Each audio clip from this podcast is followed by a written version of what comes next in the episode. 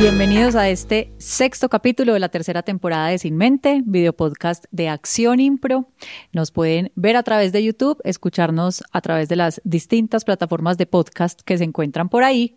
Y hoy estoy acompañada de Jairo Pinzón. Ese soy yo. Y de Giovanni Guita. Ese soy yo. Cuéntenme un poquito. Yo soy Luzma, a veces se me olvida presentarme, mucho gusto. Cuéntenme un poquito ¿Quiénes son ustedes? Ya a Jairo lo tuvimos en el quinto episodio, pero hay personas que pueden estar llegando a este capítulo sin haber visto el anterior, entonces una corta reseña de quiénes son y por qué estamos acá conversando tan rico. Bueno, yo soy Jairo Pinzón, hago parte del elenco de Acción Impro, soy actor egresado de la Universidad de Antioquia, maestro en artes representativas de, la Universidad de Antioquia y, eh, y también soy entrenador creativo de la Academia Creativa de Acción Impro. Perfecto. Bueno, mi nombre es Giovanni Guita, yo soy bioingeniero de la Universidad de Antioquia también. Eh, actualmente soy estudiante de, aquí de la Academia de Acción Impro, ya llevo dos años en la, en la academia. ¿En qué curso estás en este momento? Estoy en intermedio. Ok. Y empezaste con introducción a la impro, llegaste por miedo escénico, ¿cómo fue ese recorrido? Llegué por miedo escénico y justamente después de eso abrieron miedo escénico 2. Pues bueno, miedo escénico 1, 2 introducción a la impro y e intermedio. Maravilloso. Bueno, vamos teniendo acá otros perfiles diferentes eh, a los que de pronto se relacionan con estas industrias artísticas. Acá estamos reunidos para conversar sobre qué nos ha dado la impro, qué nos ha enseñado, cómo nos ha retado y todo lo que va surgiendo. ¿Cómo fue ese primer encuentro de Joan con la improvisación? ¿Cómo conociste que era la impro? ¿Cuándo te antojaste? ¿Cómo fue eso? Bueno, fue muy bonito porque a mí siempre me ha gustado mucho como la comedia y yo veía mucho monólogos sin propina y una vez me salió Adrián Parada haciendo algo diferente y empecé a mirar a ver qué, qué era eso, me encontré con los videos y realmente cuando vi eso dije, qué ridículo. me encanta, esa fue la primera impresión. Exacto, pero ¿Y de qué era ese video que viste? ¿Te acuerdas? Estaban bailando con una gallina. ok. En uno de los videos promocionales. Yo dije, qué ridículo, lo tengo que hacer para salir de, del molde, para incomodarme. Y yo, pues yo viendo eso veo que siento que es ridículo, lo tengo que hacer para sentirme ridículo y dejar de verlo como ridículo. Y tomé la decisión ahí mismo. Eh, tenía dinero ahorrado, entonces lo compré uno. Afortunadamente pudo ser así. Y ahí ya empecé eh, el primer curso que fue miedo escénico. ¿Cómo fue llegar ahí a miedo escénico? Me sentía ridículo, la verdad. sí. Pero es que justamente eso era lo que yo quería, porque yo no, yo siento que no tenía miedo escénico a hablar delante de la gente, porque yo siempre he dado como conferencias o en la universidad me iba muy bien, pero era justamente lo que yo sentía era que tenía como ese miedo a, ser ridiculizado. Y yo, bueno, aquí puedo hacer algo. Si me ponen a bailar, a hacer como una gallina, es algo que yo pensé Que ya era el top de lo ridículo que habías visto. Sí, encima que yo no bailo y ahora como una gallina. Entonces, fue incómodo ahí, eh, pero lo superé. Y ahora, si quiere, puedo bailar como una gallina. Esperen el baile de la gallina de Joan próximamente. Ya, se convirtió en todo un experto en el baile de la gallina. Joan, yo quería preguntarte, ¿vos siempre has querido, habías querido ser comediante? Sí, pero apenas el año pasado fue que le dije a una persona que me hubiera gustado.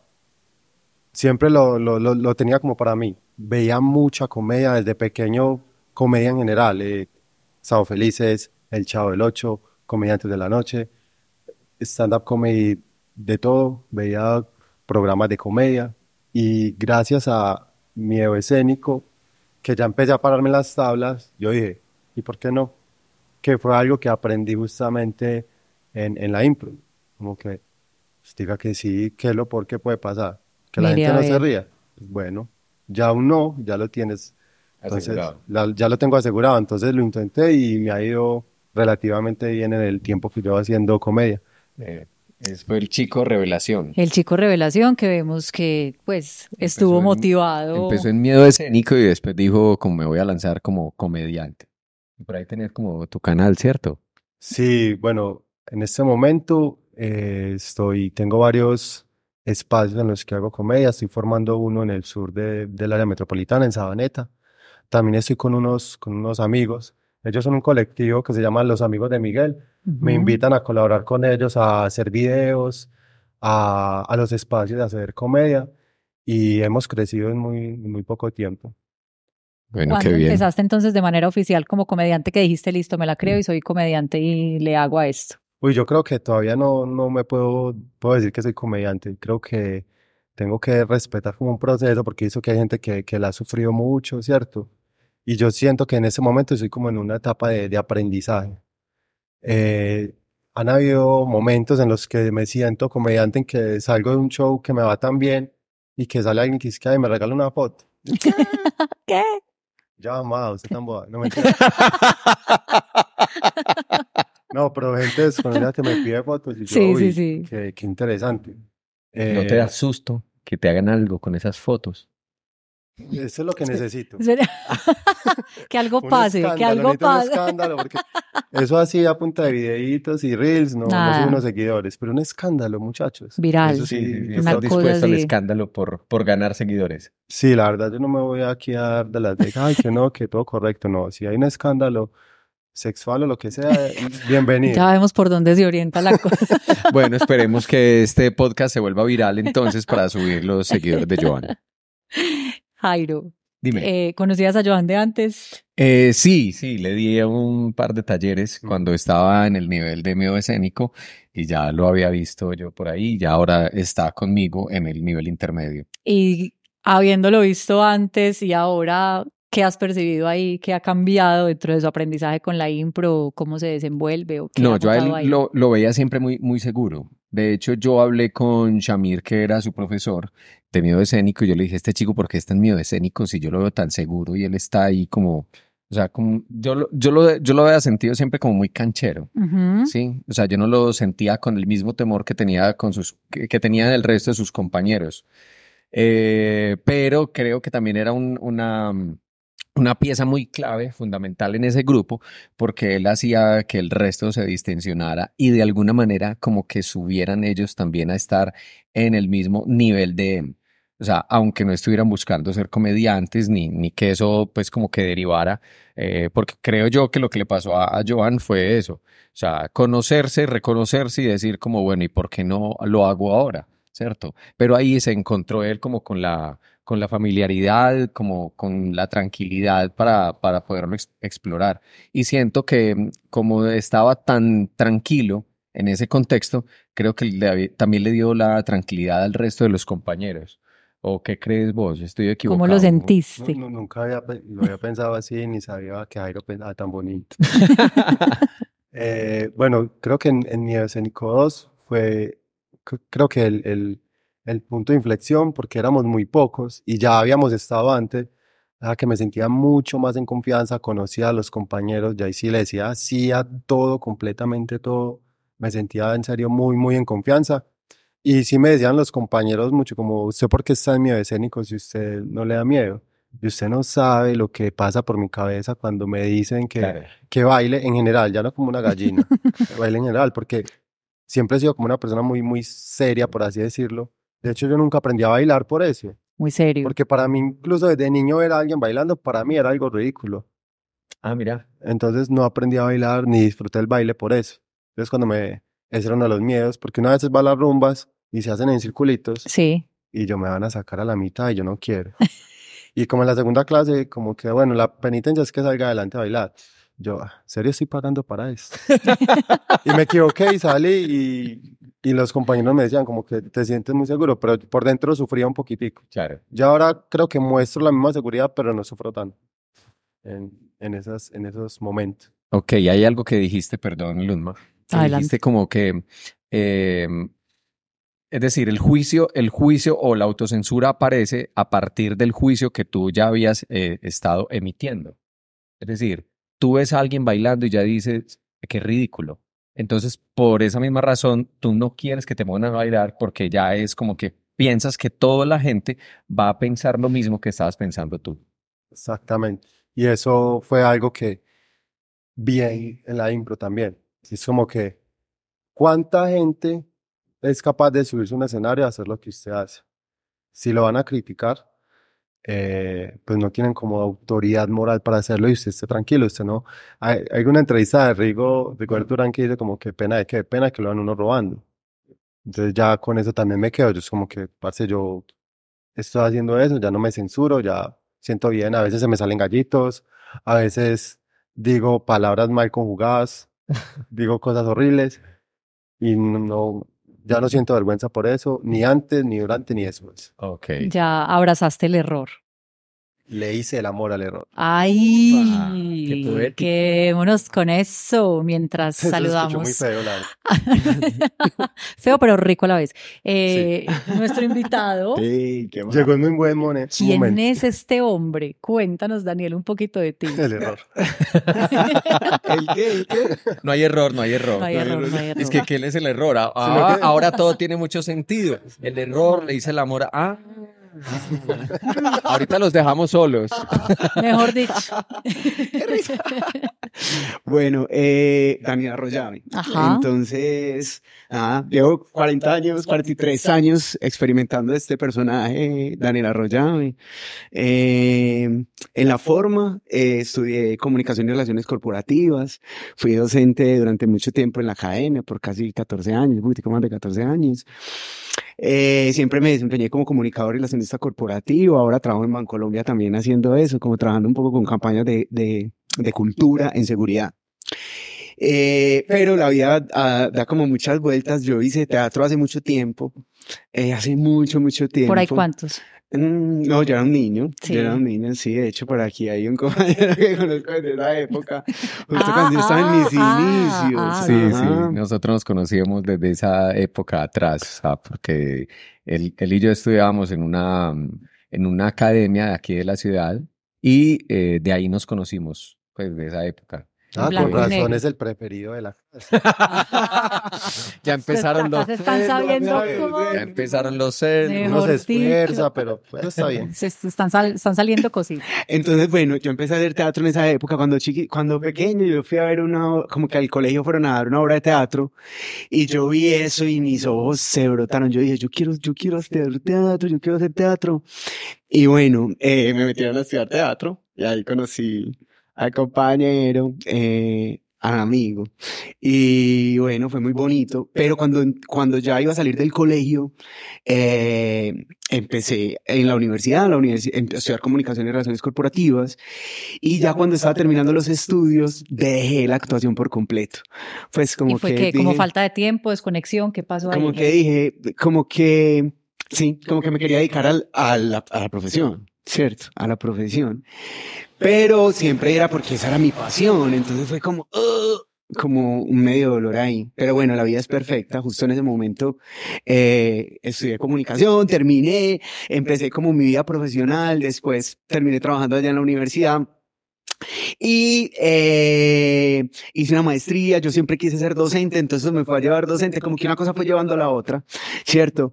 Empecé a dar clase, llegué a Bancolombia, me renuncié a la Medellín, llegué a Bancolombia y bueno, y hace como dos años em- haciendo un proyecto me volví a conectar nuevamente con, con, con los muchachos y haciendo ese proyecto otra vez como que, no, pues esto es... Volvieron esto esas me ganas. mueve, es que me mueve y bueno, volví, volví. Y entraste entonces a introducción a la impro, a miedo escénico. ¿cómo-. ¿Qué fue lo que hiciste primero? Eh, introducción a la impro. Introducción a la impro. Con, y con miedo. Con mucho miedo. Pues de hecho había una parte, eso era lo que, lo que más sentía resistencia, como no, yo sé así seré capaz, como que yo ya sí seré capaz. Y bueno, lo hice. Y, eh, está haciendo mucho calor. Y fuiste capaz, Mucho. sí. Sí, ¿o no? aquí, aquí Se entramos en calor. el bochorno. Entramos en calor fácilmente. Entonces, bueno, ingresé y ahí estoy con muchos aprendizajes. Ha sido muy bonito, muy bonito. ¿Qué ha sido lo que más te ha retado de la impro? Bueno, lo que más me ha retado es que finalmente, a- aparentemente, hay una separación entre el teatro y la vida cotidiana, pero no lo hay, ¿cierto? De hecho, cuando, en- cuando yo iba a entrar, había mucha resistencia porque estaba en un proceso como de estudiar eh, y de sanarme interiormente. Y cuando iba a meditar, me- en esa meditación me daba cuenta que no había una separación en el, en lo que es el espíritu y lo que es la vida cotidiana. O sea, pues es no te tenés que ir, pues maricas, esto es espíritu, lo que nos estamos viviendo, esto es el ser, esto es lo que somos. Entonces, como que fue ahí mismo, como romper con, con un estereotipo de lo que yo creía que era lo correcto que debía Claro, hacer. tu propio sesgo. Mi propio sesgo. Pero cuando llegué en la primera clase, fue brutal porque me estaba enfrentando precisamente con mis miedos, con mis juicios, con un montón de cosas que en la teoría se dice una cosa, pero en la práctica, ¿cómo lo estás viviendo, cierto? Entonces, fue muy bonito.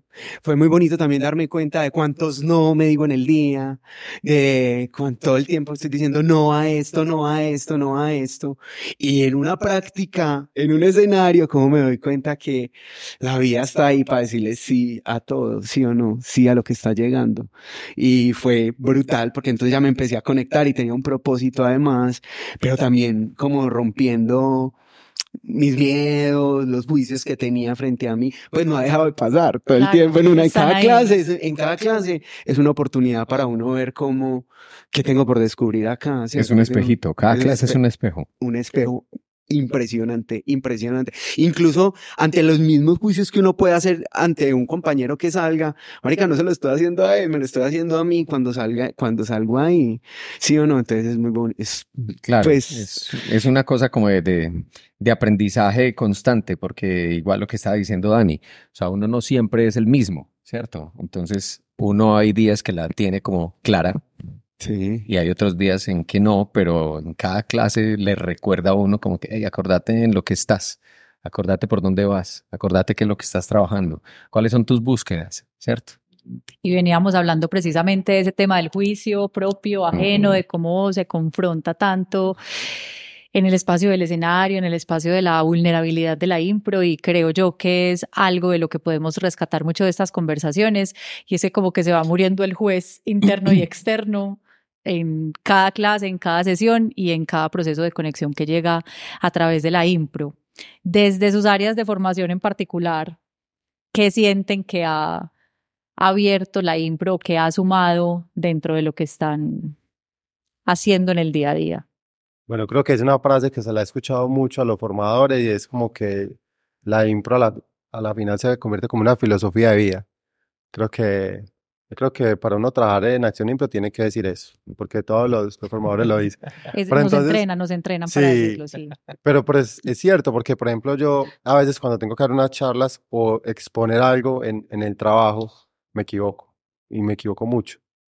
Y es como que antes yo, ah, qué hueva, me equivoqué. Ahora es como que cojo eso y acepto el error y saco un chiste de eso y las charlas se vuelven muy amenas. La Ya gente es cogiendo material ahí para tus stand-up. De todo. Hay, hay goleo. Entonces, claro, ya llevo eso al, al campo laboral y es cuando, parce, me equivoqué, no soy perfecto, pero mire qué chistoso esto, que me pasó justo delante de 300 personas en una llamada, pues lo voy a aceptar, voy a sacar un chiste de eso mientras lo soluciono por debajo, mientras se rientan, y, y así me ha, me ha funcionado mucho. Y en las relaciones también laborales con, con los compañeros, eh, siempre tengo como un chiste para romper el hielo, eh, para que se sientan en confianza. Siento que si uno hace reír a alguien, ya rompe una barrera enorme y eso me ha servido mucho en el aspecto laboral y en el aspecto social. Dani, desde su ámbito, que de pronto se puede percibir, pues uno diría, bueno, trabajar en un banco, algo muy serio, algo muy estructurado, algo muy acartonado. Ajá, bueno, lo primero es eso, que pude llevar frente a las campañas y lo que hago, cosas más disruptivas de lo que anteriormente, las sensibilizaciones que hacíamos, cómo las podemos hacer ahora. Y cómo mm, por medio del humor, de lo cotidiano, la gente se puede conectar y entender más un mensaje que aparentemente, pues que es educativo, pero aprende incluso, la gente se conecta mucho más con eso. Antes hacíamos streaming de una hora explicándole a la gente qué es un phishing, ahora hacemos un video de cuatro minutos, la gente se ríe, se conecta con eso y dice, uy, eso me veo reflejado ahí. Entonces lo primero es como en la forma, es cómo utilizar la impro ahí, poniéndolo en eso. Pero más allá de eso es lo que sucede también, pues también muy conectado con lo que dice Joan, ¿sí o no? Es, si es como una filosofía, es, ¿cierto? Ante lo que está llegando, ¿cómo estás? ¿A ¿Qué le estás poniendo de una, un prejuicio, un concepto, una interpretación de tu parte y le estás diciendo eso no? Un- algo que te está trayendo una compañera o alguien en el equipo de trabajo y, lo, y cierto, ahí mismo lo frenas. Entonces eso, los, cómo me estoy abriendo a esto que está llegando. Como que eso. Lo de los juicios internos también, pues eso es constante, ¿cierto? Lo de los juicios internos, que es en la cotidianidad. Y algo muy, muy, muy bonito, que es que además de, de lo que hago de comunicaciones en Bancolombia, yo hago facilitaciones a las personas para que empiecen a, pues como que busquen su sanación o se encuentren. Cuéntanos un poquito de ese trabajo espiritual, podríamos decir que, que sí. Bueno, yo cuando dejé la academia, cuando dejé de ser docente en la universidad, la vida, la vida fue como si me estuviera diciendo ya por aquí no es. Yo llevaba 14 años, era lo que más amaba hacer. Pero paralelamente yo venía sanándome y buscando cosas pues como conmigo. Y eh, y en eso, entonces empecé a estudiar, pero las, como que los estudios llegaban y eran para cómo ayudar a otras personas. Yo ya estaba encontrando esa sanación, pero cómo podía extender eso. Se, lo, de, lo de la universidad se fue y esto empezó a aparecer así ante mis ojos. Y fue muy bonito porque ni siquiera es, me tuve que salir del banco para hacerlo, sino que precisamente a la gente, con los compañeros, con los que estoy en una reunión y que les llega una situación, como esto que yo he estado viviendo y que me ha permitido a mí liberarme de muchas cosas, le puedo ayudar a otras personas. Entonces, eso también, eh, la impro me ha ayudado porque de una otra manera cuando compartía el conocimiento lo estaba compartiendo de una manera, dando un mensaje, pero ahora veo cómo poniéndome los zapatos de él, actuando lo que el dolor que el otro está sintiendo, mostrando que ese dolor tiene que ver con que ante el juicio la gente lo ve desde afuera, pero no sabe que eso está atado hilo, hilos muy delgados de lo que le sucedió en su infancia, un montón de cosas, que es como la construcción de un personaje, ¿cierto? Todo el contexto que hay alrededor de eso. ¿Cómo le puedo mostrar a la gente que eso está ahí por algo y que también tiene un propósito muy bonito y que no es un juicio ni nada, sino que hay que mirarlo con otros ojos? Entonces es ponerme en los zapatos de ese ser y cómo puedo mostrar los múltiples personajes, las múltiples historias de las personas, utilizando el, la actuación en teatro para eso. Buenísimo, creo que hay algo muy poderoso que has podido llevarlo a todos los planos y saber cómo todo empieza a... Una veces cree que algo en lo que se formó, con lo que trabaja, no va a tener nada que ver y yo siempre creo que todo termina teniendo un sentido mayor, se termina complementando de maneras que uno nunca imaginó. Pero mira que, mira que, pero no, o sea, y mira que lo que estaban diciendo los dos se relaciona muchísimo en cuanto al concepto de la empatía. Total. Que también tiene que ver con el, la improvisación, ¿cierto?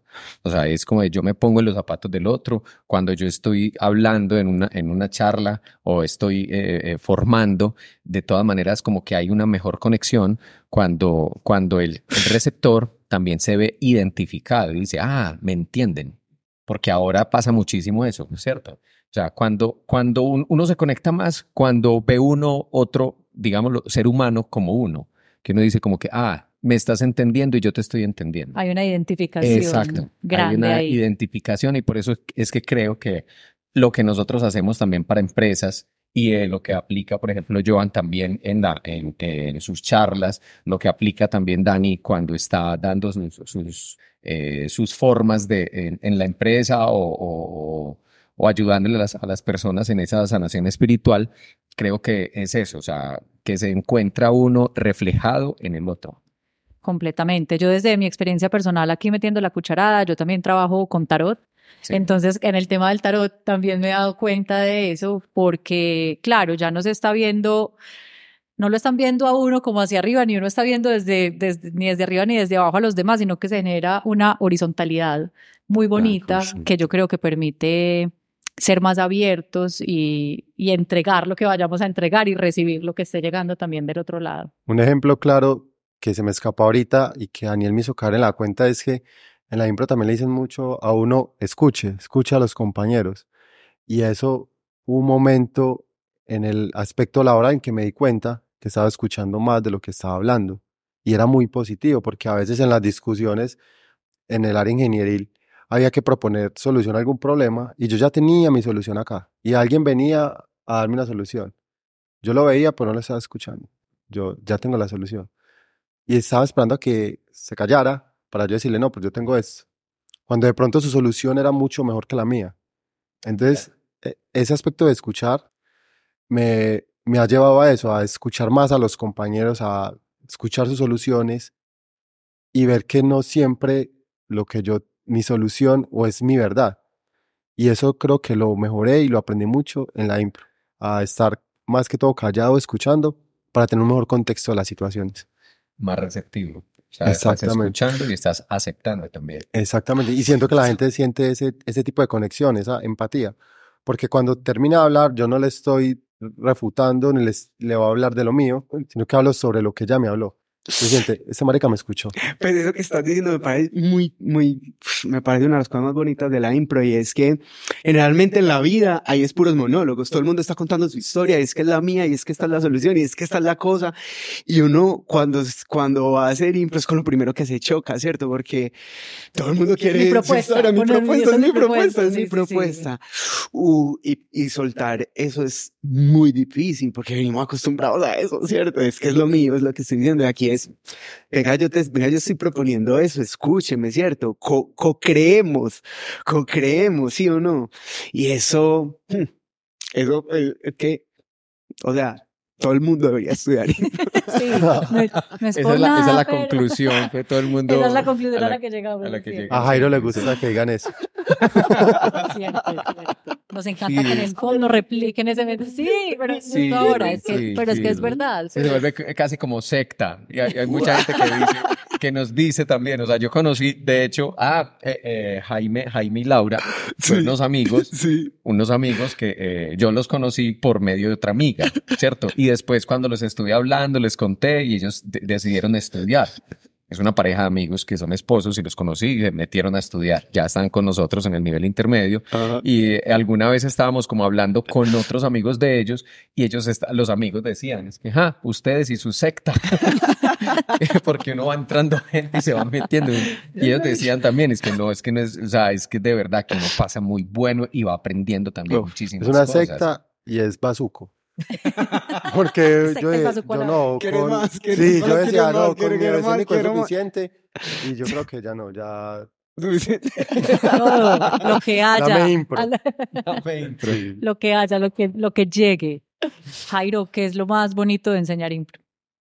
encontrarse con, con esa, mm, como con, con ese agradecimiento y con esa mm, transformación que hay. O sea, que uno dice como, ay, mira, no es en vano.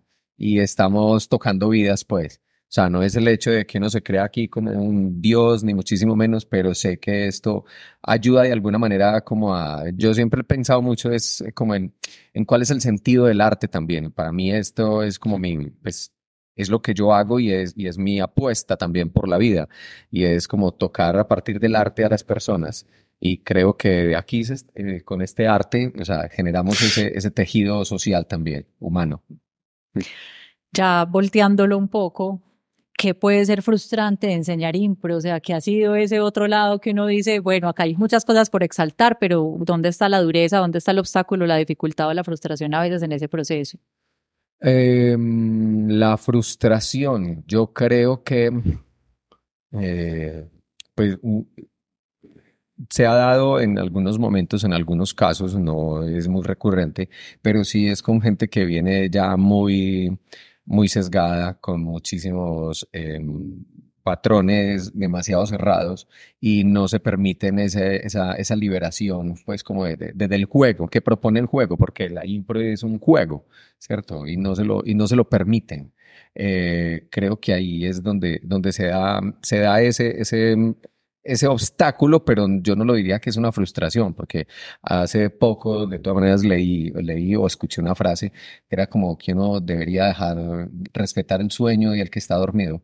Sí, Es como que, bueno, no es tu tiempo, no es lo que, lo que es, o no es, o sea, simplemente no es, o sea, porque es que yo no tengo la verdad y esto no es la verdad, ¿cierto? Y no es como que, sí, vengan todos, hagan, porque esto va a transformar sus vidas. No, a nosotros nos ha tocado y, y nos, nos ha movido de alguna manera, ¿cierto? Para, pa- en pos- positivamente, ¿cierto? Para bien. Eh, hay otras personas a las que no les llega y están bien y cómodos como con, el- con ese momento de su vida y como son y bueno, eso es lo que y así está bien también. así está muy bien también, exacto. De pronto frustrante es como cuando empiezo a explicar un ejercicio y, y creo que la, ya la tienen muy clara y no. Y es como que, ay, Dios Ay, mío, no me vez. supe explicar. Es un problema conmigo, no con el Claro. otro, sino conmigo. Es como que, ay, no Sí, me supe Daniel explicar. así. Pero como es de la yo nunca mano del entiendo, profe. yo nunca Le Le pasa entiendo. mucho, profe, le pasa mucho.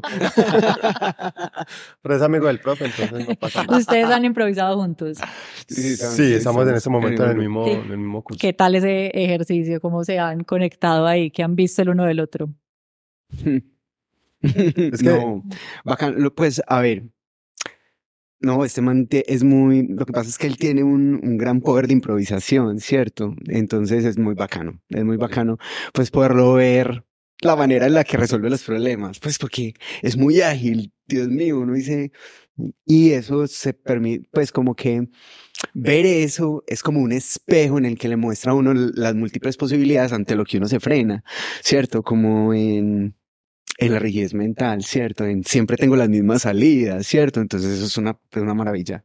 Pues sí o no, es una belleza fuera. Tan bonito, yo hablando mal. de- Para que No, pero con Daniel me pasa algo muy importante y es que él tiene algo que yo necesito y es la energía. Él llega ahí y él, él lo ha reconocido a veces de que se exageran, que es muy enérgico y, y en todas las improvisaciones es con una energía y es como yo digo, es estallado. Y yo no soy tan así, yo soy más tranquilo. A veces sí me toca romper ese molde, pero hey, dame tu energía, dame un poquito. La necesito porque me gusta mucho y me parece muy positivo porque en ciertos momentos, ya sea en, en impro o en stand-up, eh, uno necesita esa energía para conectar con el público. Claro. Entonces me parece muy, muy teso que siempre llegue eso. Espero que no sea por alguna droga. Natural, natural. Todo natural. Vea. Mi- mi droga. Cafecito ahí al 100. Pero qué bien, ¿sí ves? Como, o sea, cómo se complementan. Como, ay, yo quiero de, es- de este, yo quiero esto. También. Y por eso es que se ven los, en esos niveles. Y también cuando uno va conociendo distintas personas dentro del ejercicio de la improvisación, se va antojando y se va sí, inspirando exacto. de, de Exactamente. tomar o de despertar ese lado en uno. Uno a veces no sabe que lo tiene, pero cuando ve el espejito al frente, algo se prende por allá que hace que suceda. Bueno, acá nos quedaríamos conversando muchísimo. El tiempo en televisión es corto. Vamos entonces a cerrar. Aunque no es Aunque no televisión. es televisión, pero, pero- juguemos a que sí. Eh, vamos a jugar. Nos dicen desde estudio Mm, que me- debemos desde el máster. terminar. Jairo, cuéntanos qué vamos a jugar acá para cerrar. Eh, juguemos, Sí, hagamos un jueguito, hagamos un sí. jueguito. Vamos a hacer una historia por frases. Listo, una historia por frases.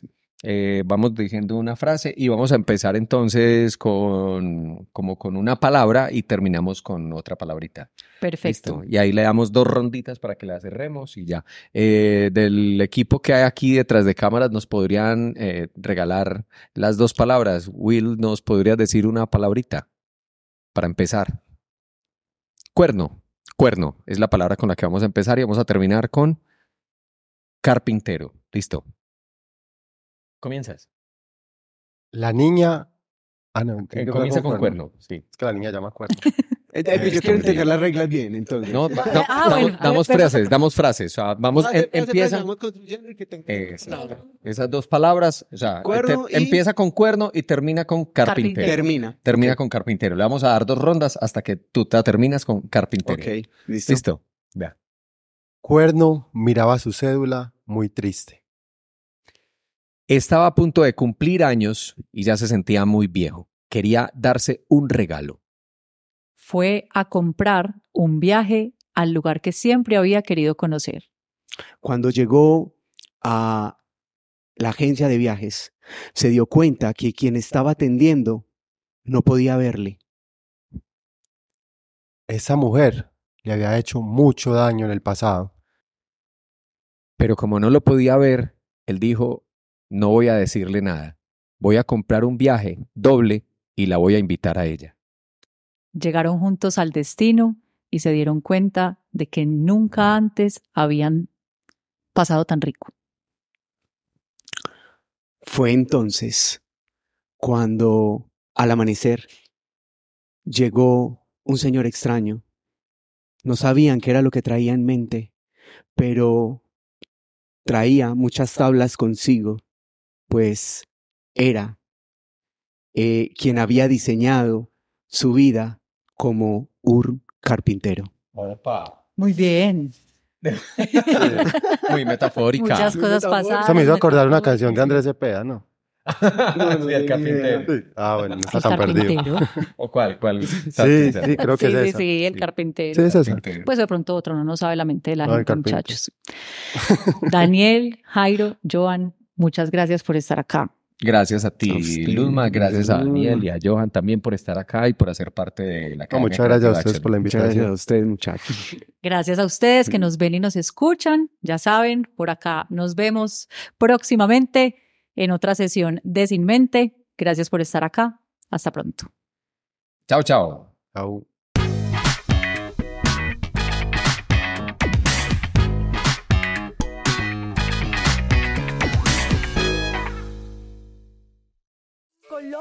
Potencia de la vida.